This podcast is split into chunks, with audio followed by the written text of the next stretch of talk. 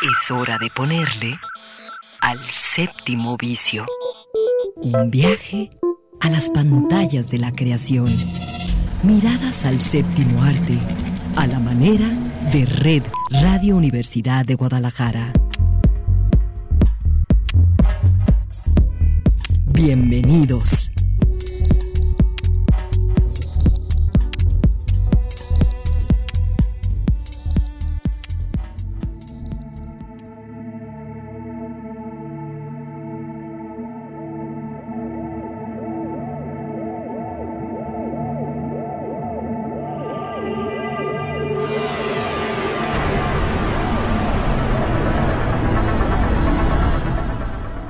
Sábado 13 de agosto.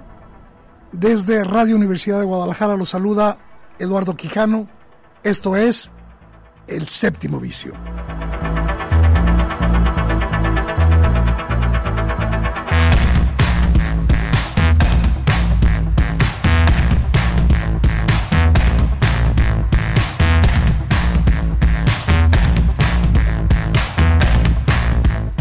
Y hoy, como cada sábado. Le doy eh, un abrazo afectuoso de regreso. Espero que hayas pasado unas buenas vacaciones, mi querido Alejandro, que trae una, trae una playera muy suave, justamente de una película, de Ghost Rider.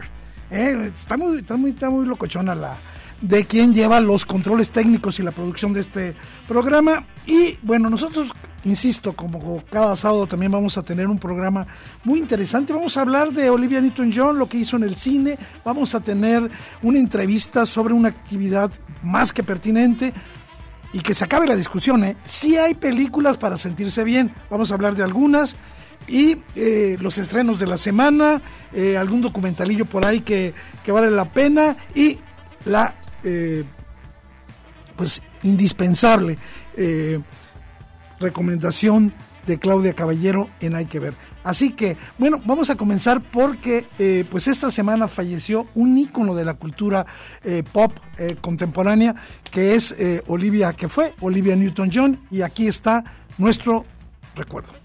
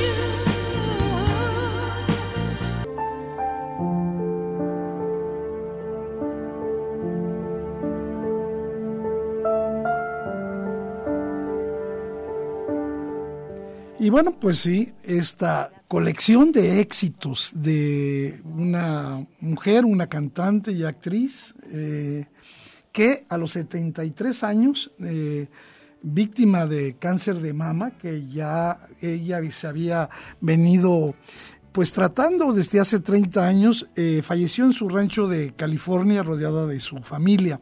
Ella, fíjense que ella era nieta de un premio Nobel de Física de Max eh, Born, eh, un judío exilado en Reino Unido de, de, la Alemania nazi. Ella había nacido, todo el mundo cree que ella nació en Australia. No es verdad. Ella nació en Cambridge, en Inglaterra, en 1948. Sin embargo, eh, a los cinco años de edad, su familia se trasladó a Melbourne, donde su padre trabajó como profesor del idioma alemán. Ella, eh, Olivia Newton-John, comenzó en el mundo de la música muy jovencita, primero como parte de un grupo que hizo con sus compañeras de colegio y luego pues se lanzó en solitario. A los 17 años, eh, Olivia Newton-John ganó un concurso de talentos en la televisión australiana y lo que le permitió entonces eh, trasladarse al Reino Unido donde a los 18 años grabó su primer disco. Ella se había enfocado a la música country.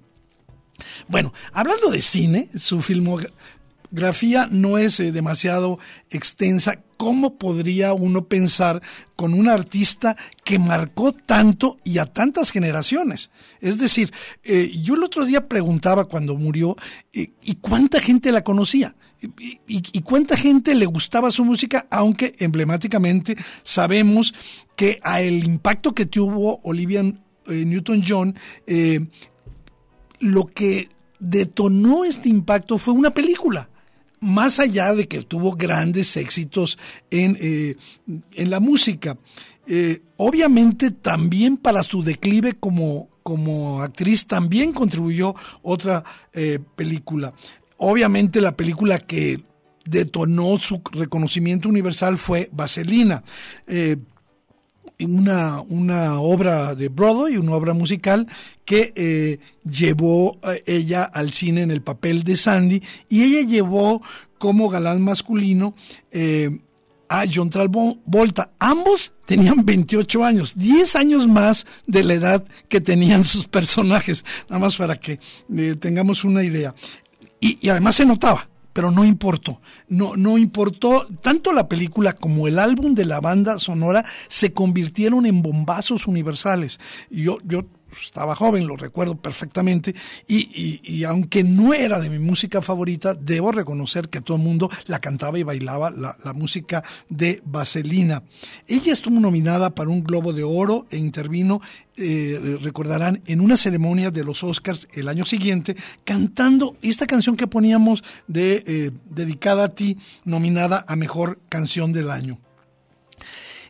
En la película Vaselina, eh, en el papel de Sandy, eh, Olivia Newton-John protagoniza eh, la metamorfosis de, una, una guarilla de perfil cándido y angelical, una, una decía güera con flequito, a una imagen dura de rockera con traje de cuero ajustado y peinado alborotado. La viveza con la que se rodó Vaselina superó por completo la parodia que esta película, la propia historia, quería hacer del género musical y de la época. E, ella y John Travolta, cantando y bailando, hicieron una de esas parejas icónicas en la historia del cine, un romance intenso y por supuesto lograron una química inigualable, desbordando carisma en cada uno de los números musicales hoy la película se puede ver en ah, Amazon Prime Video. Menos suerte tuvo la otra película, la que marcó su declive y que fue una verdadera locura. La película se llama eh, Chanadu, se puede ver en Claro Video. Y, la película juega eh, con el musical, con el romance, con una fantasía bastante pachecona que terminó no funcionando. La gente le dio la espalda, el disco se vendió un poquito más y en 1983 hubo otro intento para crear, eh, digamos, con esa misma fórmula del éxito con la pareja de John Travolta, otra película que fue tal para cual, pero esa también fue un fracaso. Quiero comentar un asunto. Aparte de la valentía con que enfrentó su enfermedad, ella también fue eh, de manera civil una mujer valiente. Llevó a los tribunales a su discográfica de aquel momento, eh, MCA, este, que, luego se descubriría que estaba asociada con la mafia neoyorquina, esta, esta compañía, porque pues le tenían una cláusula eh, bastante onerosa que le exigía que estuviera entregando discos y discos y ella no tenía obligación. Bueno, sabíamos que en 1993, hace casi 30 años, ella anunció que tenía eh, cáncer y obviamente eh, pues hizo todo lo posible por dedicarse a la filantropía, sobre todo apoyando a las víctimas del cáncer. Descanse en paz, Olivia Newton-John.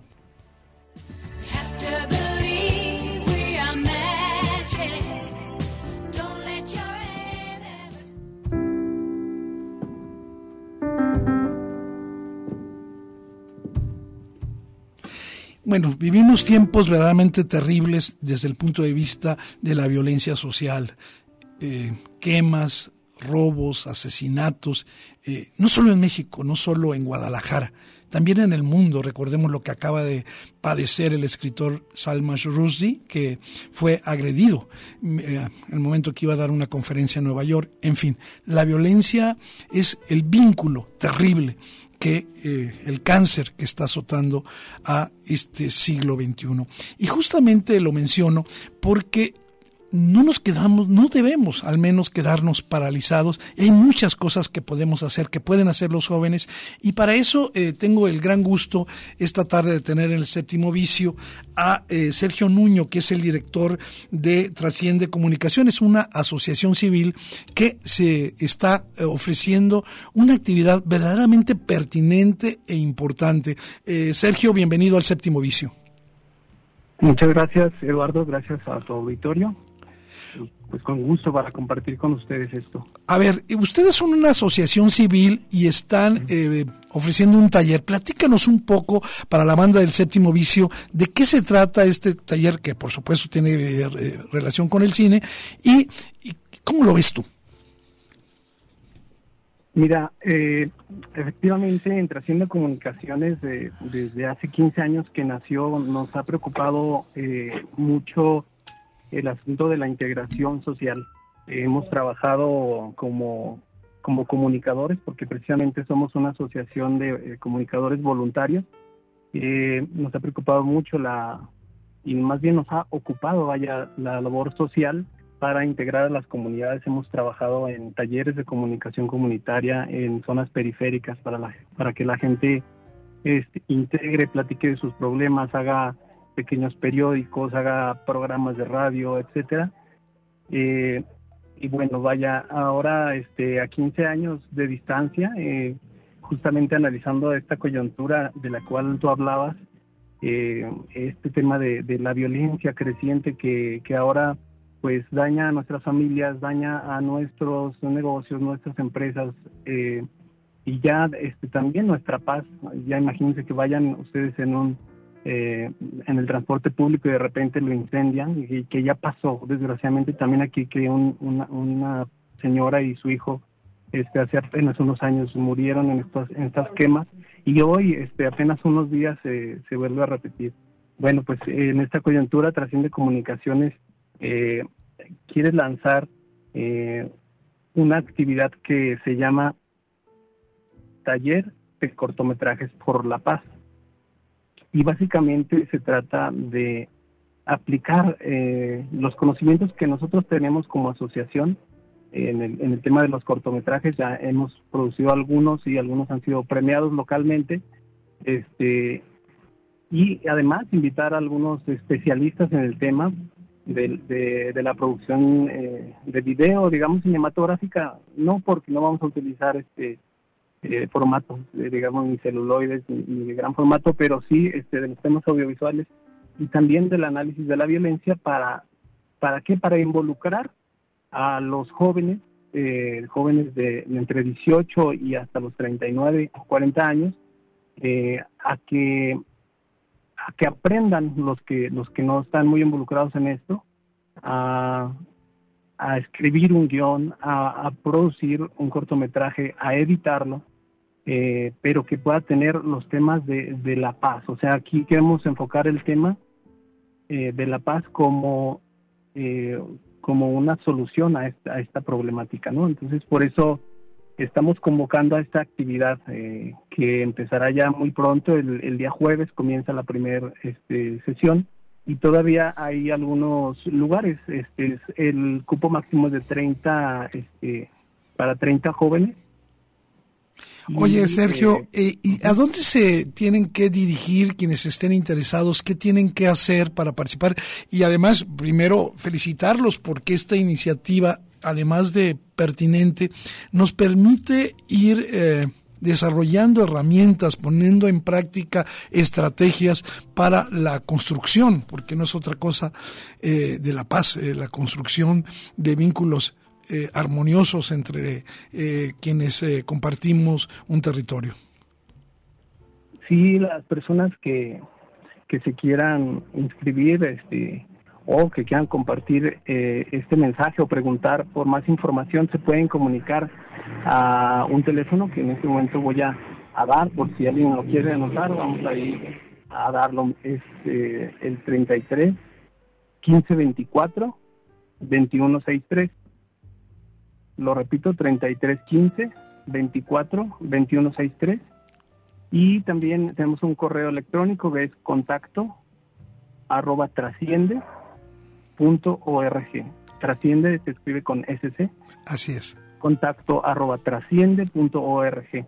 Y también pueden buscarnos en redes sociales, en nuestra página de Facebook, estamos tal cual como Trasciende Comunicaciones. Y bueno, pues ahí, ahí este, viene un enlace y, y, ahí pueden poner sus datos. Eh, la ventaja de este, de este proyecto es que, bueno, eh, le ha interesado a, a, instancias particulares y a instancias de gobierno y ya han invertido en él. Entonces, las personas, las 30 personas que, que quedan registradas, eh, pues van a tener acceso a este, a este taller que si, no hubiera el apoyo, pues costaría hasta 13 mil pesos por persona. Pero en este caso, este, como, como está muy dirigido también a, jóvenes, que justamente son los que, según cifras del INEGI, están sufriendo mucho más eh, las consecuencias de la violencia, y digo violencia de alto impacto desapariciones, secuestros, eh, robo eh, y homicidio y feminicidio. Entonces eh, está dirigido a, ellos, ¿no? Como, como población vulnerable, bueno, pues todos ellos pueden este, acceder a, una beca, prácticamente del 100%. Si acaso habrá una pequeña cuota de recuperación, pero lo determinamos al momento de la, de la inscripción. comuníquense a esos, a esos teléfonos, a esas vías de, de comunicación y con mucho gusto les daremos más información. Maravilloso eh, esta propuesta, este proyecto de cortometrajes para la paz, para la paz, ya, ya lo saben, tienen hasta el próximo jueves para eh, contactarse, para inscribirse, hay apoyos, es decir, no existen pretextos, están todas las oportunidades, todas las alternativas para que si tú quieres eh, poner en imágenes, en una historia, eh, tu respuesta, tu estrategia para pensar cómo construir la paz, pues ahí están este taller de cortometrajes. Sergio Nuño, director de Trasciende Comunicaciones, pues muchas gracias. ¿Quieres repetir una vez más eh, las eh, coordenadas de contacto para quienes quieran participar en este taller de cortometrajes para la paz? Sí, claro que sí. Este, al contrario, agradecerte a ti y les dejo de nuevo los teléfonos o más bien el teléfono y las vías de contacto. El teléfono es 33 15 24 21 63. El correo contacto arroba trasciende punto org y la página de Facebook es Trasciende Comunicaciones. Búsquenos como Trasciende Comunicaciones en Facebook y pues agradecerte mucho, Eduardo, el espacio, porque entre todos los que nos gusta el cine, los que estamos ocupados en la comunicación, tenemos que generar este la contraparte a lo que está sucediendo. Si unos pocos nos tienen en, este en este miedo, en este terror, este tal vez haya otro grupo de, gente que queramos hacer eh, estrategias pacíficas para devolver la paz a las calles, ¿no? Y esto es una es una buena oportunidad a través de la pantalla, a través de la creatividad, que hay personas que les gusta escribir o que tengan incluso historias personales que han vivido la violencia, no importa que no sepan agarrar una cámara o no que no sepan editar, pueden también inscribirse a contar eh, su historia, a saber que, que, podemos hacer algo, hacer una, un contrapeso y a generar una cultura de paz. Maravilloso, la verdad coincido con ese con esa respuesta de ustedes, no nos podemos quedar cruzados de brazos. Basta ya. Hay que hacer cosas, hay que decir lo que pensamos, hay que expresarlo y ahí está una oportunidad en este taller de cortometrajes para la paz. Sergio, un abrazo, mucho éxito y seguimos en contacto. Muchas gracias, estaremos en, contacto. Gracias.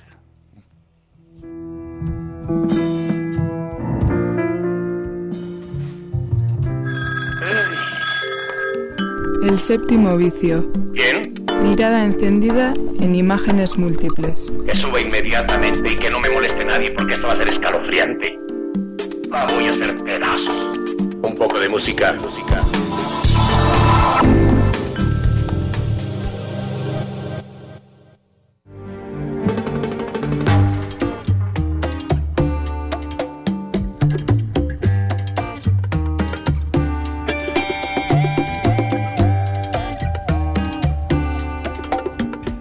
Seguramente alguno de ustedes habrá tenido la siguiente discusión.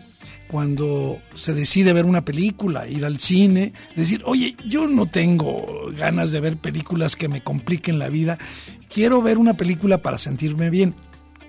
Quiero aclarar, yo no soy de esos, pero sé que hay mucha gente que, que lo dice y está en todo su derecho, así como pues eh, el, escogemos la música, escogemos la comida, la ropa que nos ponemos, el lugar a donde vamos. Bueno, y vamos a hacer una micro selección, ya la vamos a convertir en una, en una sección permanente, películas para sentirse bien. Y vamos a comenzar con las tres primeras.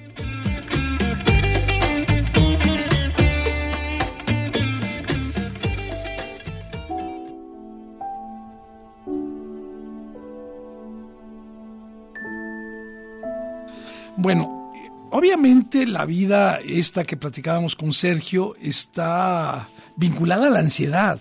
El, sentirnos amenazados, el, estar rodeados por un virus, el, impacto psicológico de los confinamientos, del autoaislamiento, el desempleo, las dificultades financieras, todas son causas de ansiedad. Y hay veces que llegamos al, entretenimiento y queremos películas que nos hacen sentir bien. Y efectivamente varios estudios que se han hecho en el mundo han eh, demostrado que existen contenidos cinematográficos que ayudan de manera bastante consistente a levantar y a el ánimo y encarar la vida con optimismo. Una de ellas es una película vieja, una película del año 46, un cuento verdaderamente encantador. La mayor parte de las televisoras lo ponía en Navidades.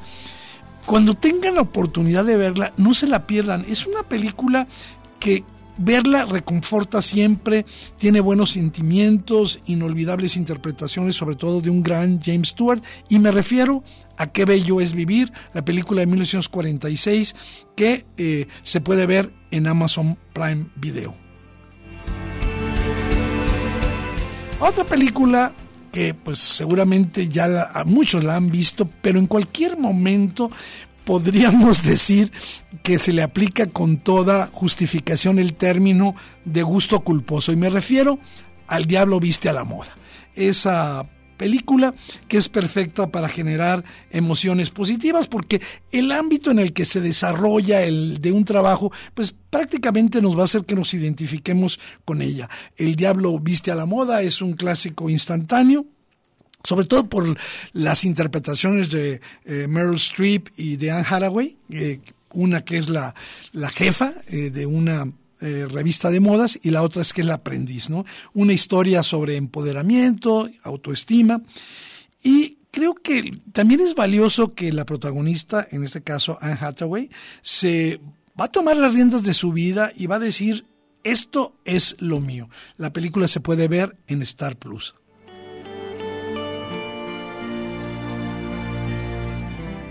Otra película que seguramente la banda que es fan de las películas de los años 90 o de los años 90 prefiere es 10 cosas que odio de ti. Eh, es una versión de, la obra de William Shakespeare, La Felicilla Domada, La, película, la historia está ubicada en Seattle y eh, este, ahí la niña más popular, recuerdo que se llamaba Bianca, este, bueno, pues tiene una serie de problemas porque su papá no la deja salir, en fin. Y este, eh, creo que es una película eh, para adolescentes de los años eh, que está, la película está ubicada en los años 80 pero la película rebosa bondad, positividad, incluso los supuestos malos rebeldes nos mandan buenas vibraciones en esa película en la que participa, aparte de Heath Ledger, este, eh, eh, Joseph Gordon-Levitt, eh, en fin, una, una buena sugerencia.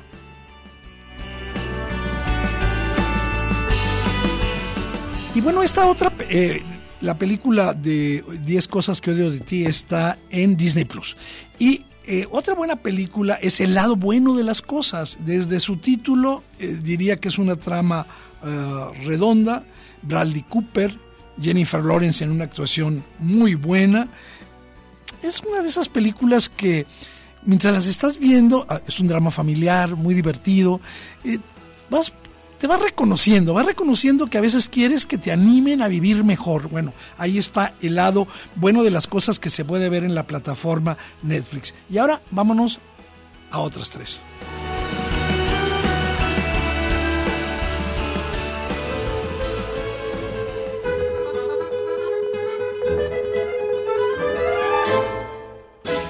Escogí tres películas de animación. Y obviamente una de mis favoritas es Ratatouille. Ratatouille del 2007, donde una rata muy particular, Remy, quiere ser chef. Imagínense todo lo contrario, a pesar de que su familia se opone justamente, y ese es su sueño, convertirse en, chef, ¿no? Creo que la película tiene muchísimas bondades, su color, la propia historia, y eh, me parece que también eh, eh, muestra eh, como idea central que lo importante en cualquier trayectoria vital es hacer lo que nos gusta. Que ahí es, estriba la felicidad, no en otro lugar, hacer lo que nos gusta y también hace denuncias eh, las desigualdades que sufren las mujeres en el mercado laboral y también la imposibilidad de querer hacer las cosas uno solo. Siempre necesitamos apoyo de otros. Creo que es una película para ver con los niños o sin ellos.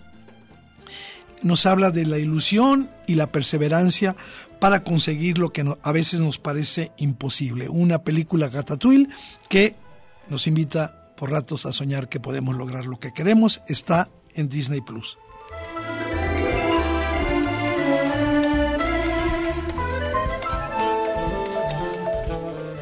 Bueno, una película eh, de animación voy a decirlo, una de las mejores películas de animación que podrás ver es Spider-Man, un nuevo universo. Esta está en Netflix. Y, la historia es maravillosa. Un poco después de que Peter Parker muera, Miles Morales, y aquí ya tenemos un cambio, un chico de secundaria, recibe como es la historia, la picadura de una araña radioactiva y se convierte en el nuevo Spider-Man, aunque seguramente, como para cualquiera que se transforma, le va a costar mucho trabajo acostumbrarse a sus nuevos poderes. Spider-Man, un nuevo universo, es un prodigio visualmente. Creo que muy pocas veces una... Ah, película se ha acercado con tanta potencia, con tanta asertividad a lo que es el cómic, el espíritu del cómic, como eh, Spider-Man, un nuevo universo, un, sensaciones muy potentes, un viaje alucinante en esta película.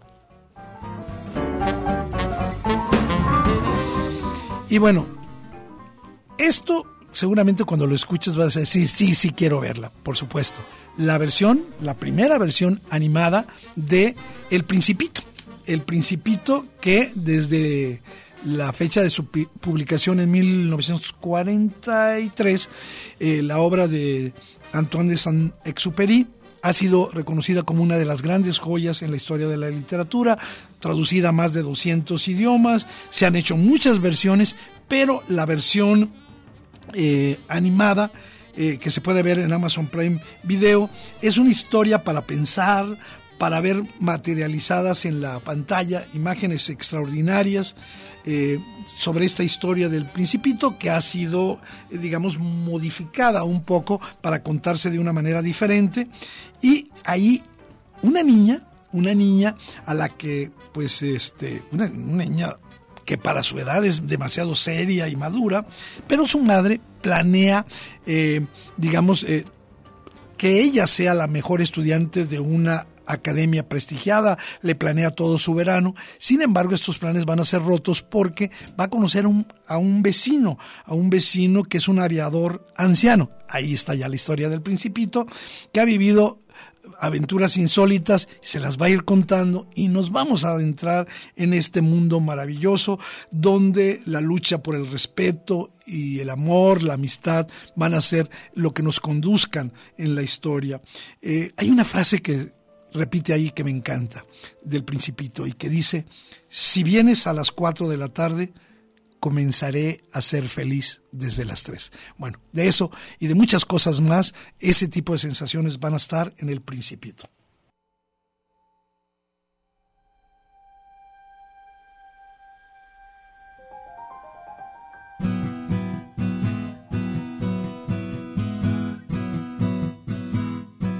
Y las últimas tres rápidamente porque nos está eh, carrereando el corte. Bueno, eh, yo escogería eh, Capitán Fantastic, la historia que nos cuenta la vida de un hombre, Ben, interpretado por Vigo Mortensen, un padre, que pues ha llevado a sus hijos a vivir una, una forma de vida muy, muy especial, ¿no?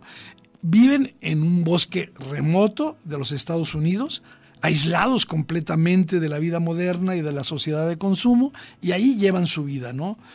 Eh, y bueno, por alguna situación tienen que dejar momentáneamente esa vida y adentrarse en la civilización. Creo que eh, Captain Fantastic es un soplo de aire fresco que nos plantea de una manera completamente diferente cómo se puede vivir la vida alejado de las rutinas a las que estamos acostumbrados, un nuevo enfoque. Creo que Capitán Fantástico es un canto a la autenticidad de las personas, una forma de aceptarnos simplemente como seres con ganas de vivir y de ahí entender el mundo en el que habitamos.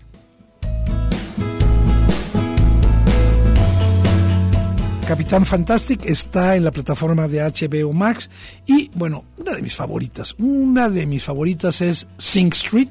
Es una película para sentirse bien porque es una película que está llena de música y la música, si algo sirve, es para inyectarnos. Es del director John Carney que ha hecho cosas maravillosas como Once y Empezar otra vez. Y bueno, es la historia de un adolescente que crea una banda musical para enamorar a la chica que le gusta. Y ya la pura historia es padrísima, pero cada uno de ellos se va a ir presentando de manera honesta, está también disponible en HBO Max y vámonos a la última. Y pues tenía que ser Jojo Rabbit. Jojo eh, Rabbit, el de Taika Waititi. Vamos a seguir las desventuras de Jojo Belster, eh, un niño alemán de 10 años que su mayor obsesión es la de unirse a las filas de Adolfo Hitler durante la Segunda Guerra Mundial. Y a partir de esta historia verdaderamente desmesurada, vamos a tener una, historia que nos va a ir em, creando este instinto de cómo, ahora que estamos hablando sobre cómo enfrentar la violencia, cómo volvernos tolerantes, cómo superar los prejuicios, eh, eh, cómo entender al otro y cómo aceptar a los demás sin violencia. La película Jojo Rabbit está en Star Plus. Hoy hemos comenzado en el séptimo vicio con esa sección que iremos poniendo de vez en cuando, películas para sentirse bien. Vámonos un corte rápidamente escuchando un poquito de buena música y regresamos al séptimo vicio.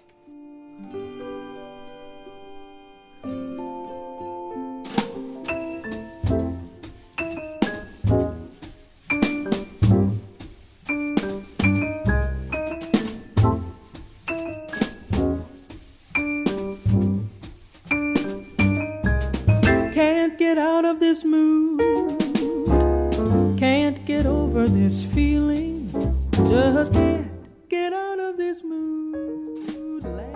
Únete a las navegaciones caprichosas sobre la producción audiovisual en El Séptimo Vicio. El Séptimo Vicio. El Séptimo Vicio. El cine en suspensión radiofónica.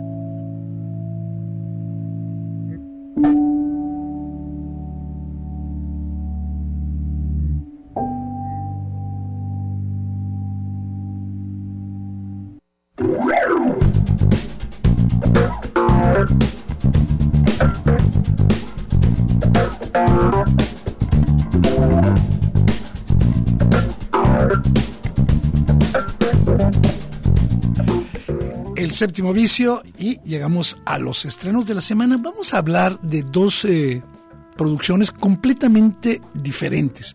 La primera, creo, enfocada fundamentalmente a un público adulto y, muy adulto, y la otra enfocada también a eh, un público, diría yo, casi exclusivamente infantil. Entonces, comencemos con la primera, que, una película que tiene su propia historia.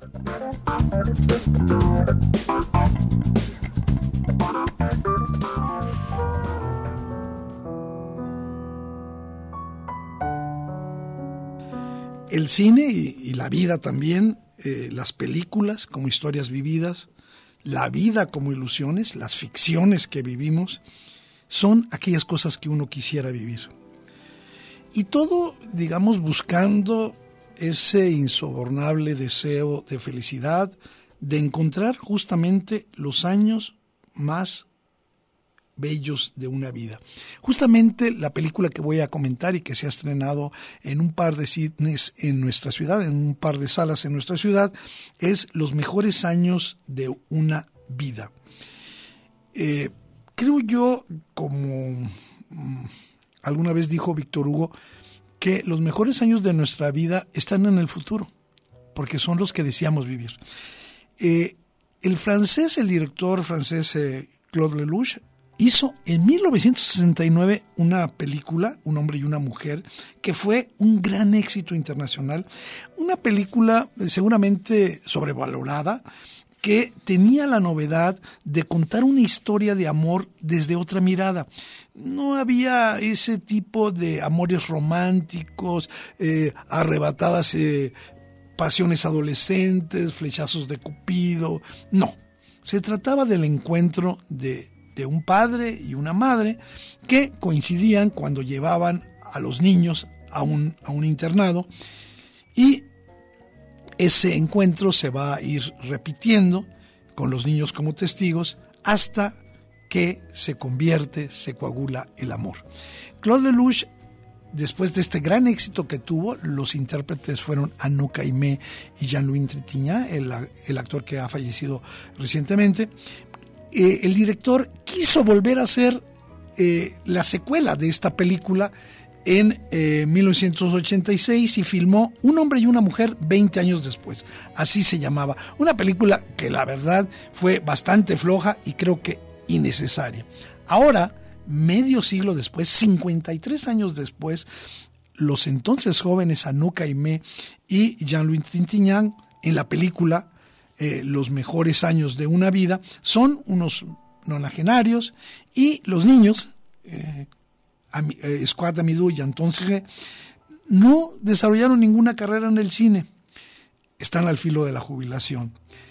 Eh, los personajes en esta película, Los mejores años de una vida, conservan los mismos nombres en la ficción y son ellos mismos para subrayar que es una historia de 1966 que se abrió al futuro. Los años más bellos de una vida eh, va a narrar justamente el encuentro del entonces guapo y atlético piloto de carros Jean-Louis, que ahora es un anciano en silla de ruedas, con principios de Alzheimer, con la mente ausente, que está recluido en una residencia a la que llega a no. Ya no les platico más. Es una película que seguramente no les va a gustar a aquellos que consideren que la nostalgia es un ejercicio inútil. Pero para quienes quieren volver a vivir una historia, digamos, esta trilogía que hizo Claude Lelouch con un hombre y una mujer, un hombre y una mujer 20 años después y ahora los mejores años de una vida y que quiere ver la última gran actuación de Jean-Louis Trintignant, la película seguramente les va a gustar. Y bueno, pues ahora vamos a dar un, un, cambio radical, un cambio completamente diferente. Y para esto escuchemos cómo se anuncia la película DC, la Liga de Supermascotas.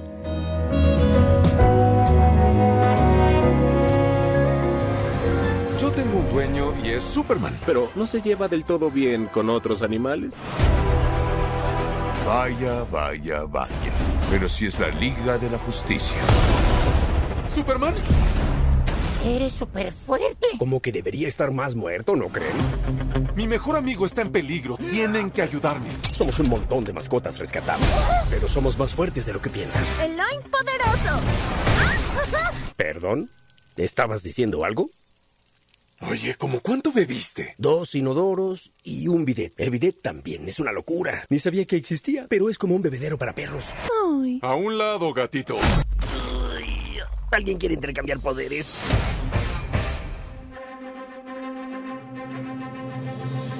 Bueno, ya había aclarado que es una película prácticamente dirigida a los niños. Eh, es una producción de DC Warner Animation y es un animal, un producto completamente diferente a las películas que se hacen de superhéroes o sobre superhéroes como Superman y Batman, que son, digamos, los amos de estas mascotas, ¿no?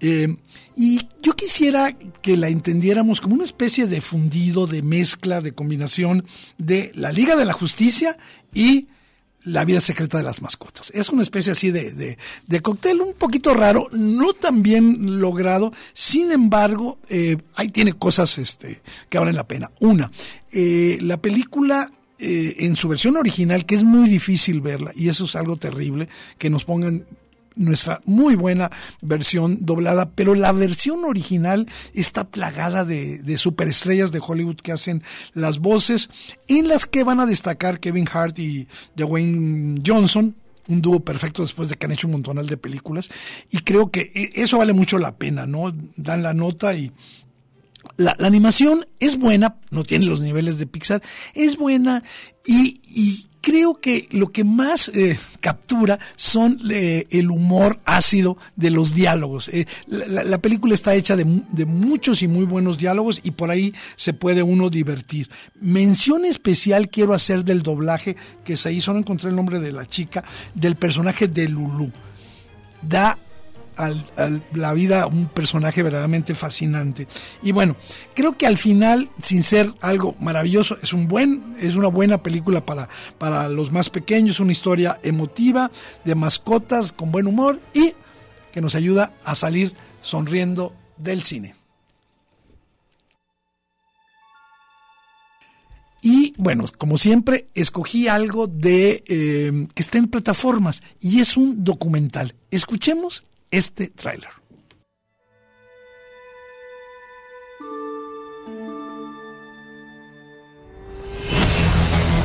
¿Por qué robé el Banco Río de Acasús? Yo no estoy en contra del capitalismo. ¿eh? Lo único es que querían un cachito de su negocio. Comenzó todo como una aventura. Yo no robaba, nunca robé. Y si no es perfecto, no me meto. Y me presentan al de la idea. Si hacemos el túnel apropiado, nos conduce directamente a las bóvedas del banco. Yo nunca había hecho un pozo más que para plantar una planta de marihuana. Se convierte en un vicio también el robo y el delito. Como cubrir un vacío, no sé de qué, pero era algo que me estaba faltando. A mí me preguntan, ¿vos robaste? No, lo tomé como un trabajo. Nadie nunca había hecho algo así. Como si fuera una película. Una de las cosas fundamentales que tienen siempre los ladrones, y por eso caen presos, es el ego. El robo más espectacular de la historia criminal argentina. Algunos lo denominaron el robo del siglo.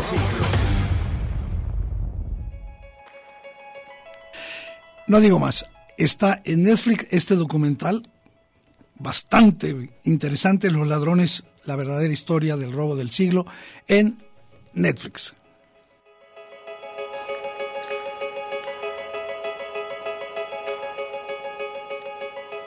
El séptimo vicio.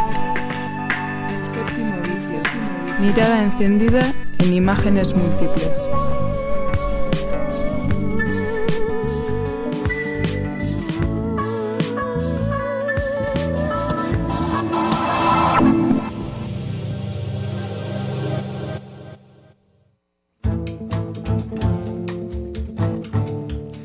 Demos entrada ahora a la sección de Claudia Caballero. Hay que ver.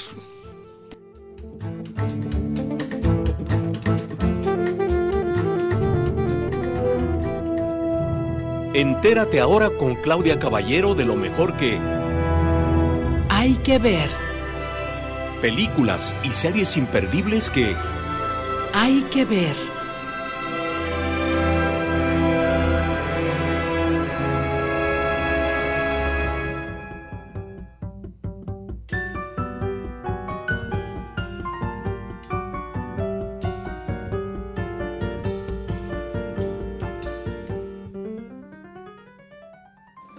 ¿Qué tal amigas y amigos del séptimo vicio? ¿Cómo estás Eduardo Quijano? Pues estoy muy contenta de saludarles nuevamente aquí en el séptimo vicio. Bueno, ya saben, estamos a unos días de celebrar el Día Nacional del Cine Mexicano, que desde el 2017 se realiza es para reconocer el aporte cultural e ideológico que tienen las producciones. Estamos viviendo un momento muy importante como nunca antes. Y bueno, estamos también celebrando que una de las plataformas más queridas en las que vemos nuestras películas y nuestras series, pues también le rinde tributo con una campaña que lleva por nombre Que México se vea. Es Netflix que le apuesta además a estos proyectos fílmicos de la mano de directoras y directores bastante reconocidos que precisamente, bueno, están liderando el camino de nuestro cine.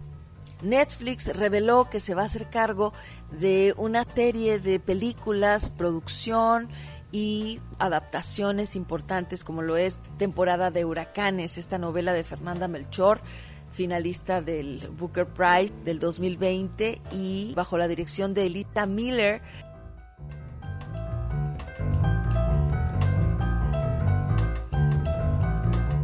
Y otra producción que también es Pedro Páramo. A mediados del 2021 ya se había dado a conocer esta adaptación de esta novela, la más conocida de Juan Rulfo y una de las clásicas de la literatura mexicana, que estará a cargo de Rodrigo Prieto, que ha trabajado en cintas muy importantes, va a ser él el director de este proyecto y estamos realmente curiosos.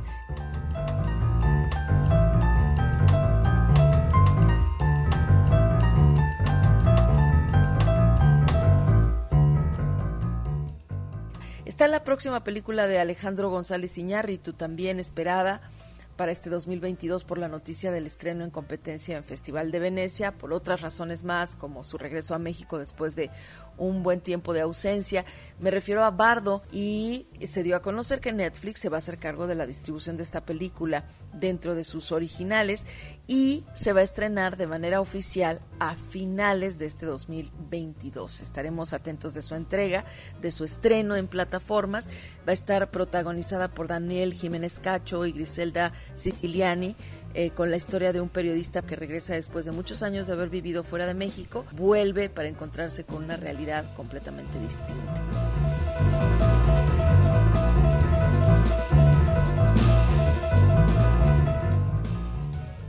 Hay otra película que también anuncia Netflix y que es Que Viva México. Uno de los estrenos más esperados por parte de esta plataforma es de Luis Estrada Cuenta con eh, los protagónicos de Ana de la Reguera, Ana Martín, Alfonso Herrera. Se reúne además con sus colaboradores Damián Alcázar y Joaquín Cosío. Y entonces, bueno, pues vuelve a estas sátiras políticas que le distinguen, haciendo esta crítica fuerte siempre a la realidad social.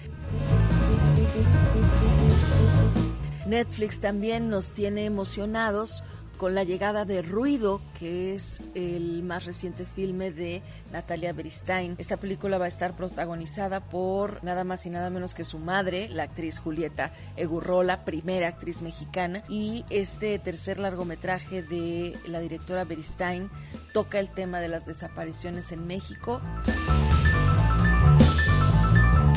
también en la plataforma de Netflix. Viene No voy a pedirle a nadie que me crea de Fernando Frías.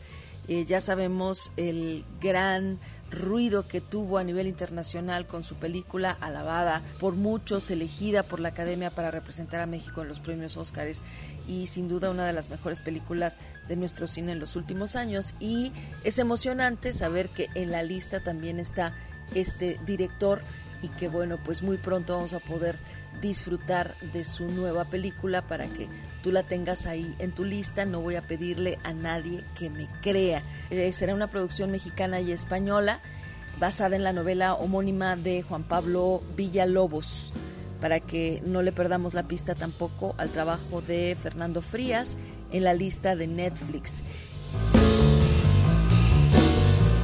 El último vagón otro director también que regresa en grande es Ernesto Contreras con esta película. Ya nos ha regalado filmes como Las Oscuras Primaveras, Cosas Imposibles, eh, Sueño en otro idioma. Y este año se anuncia su regreso con esta nueva cinta.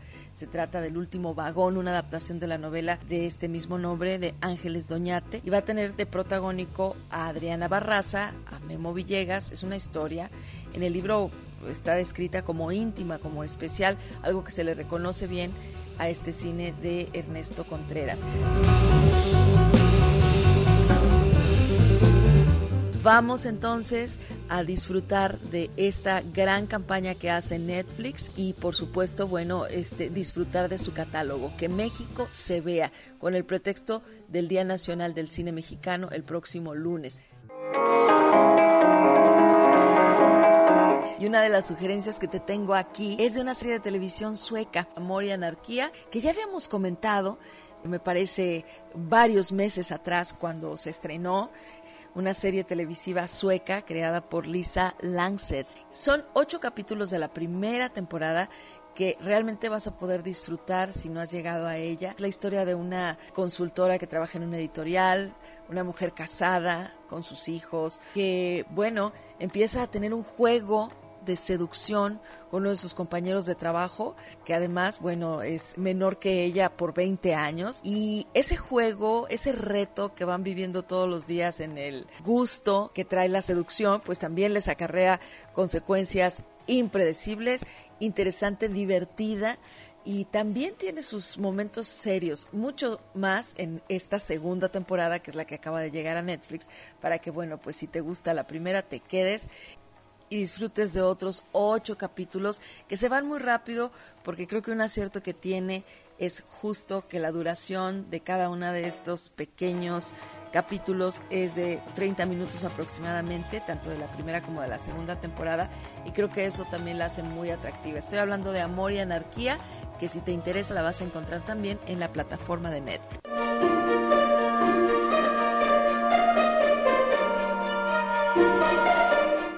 Y ya antes de despedirme, te quiero invitar a que te encuentres con una película que ampliamente ha recomendado y ha analizado Eduardo Quijano en su momento.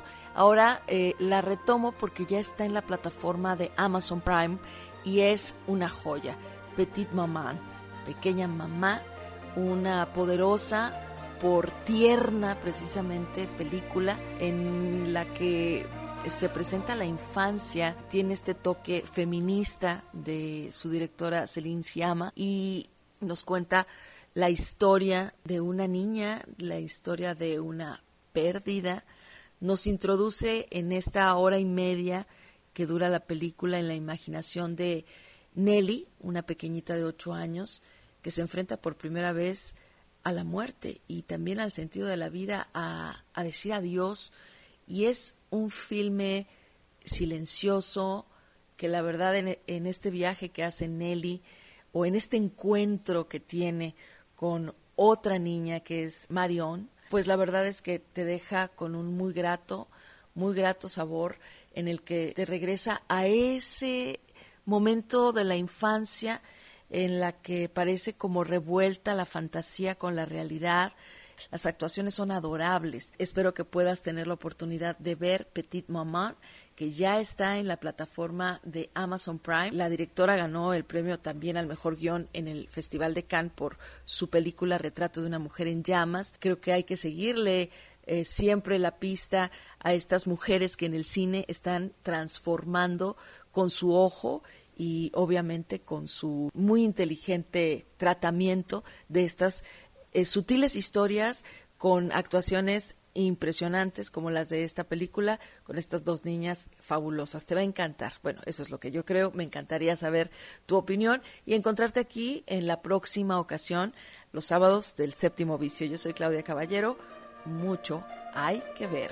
Hasta la próxima.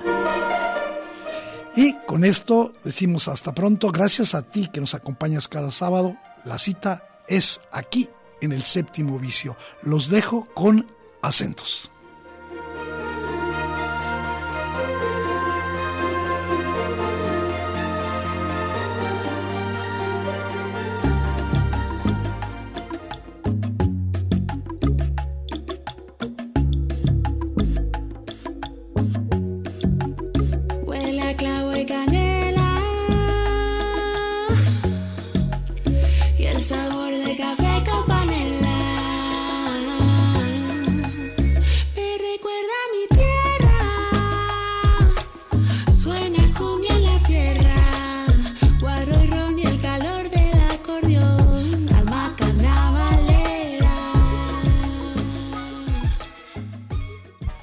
Séptimo vicio. La cultura del cine en imágenes sonoras.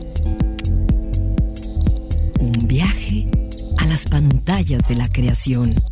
Escúchanos todos los sábados desde las 3 de la tarde. Hasta la próxima.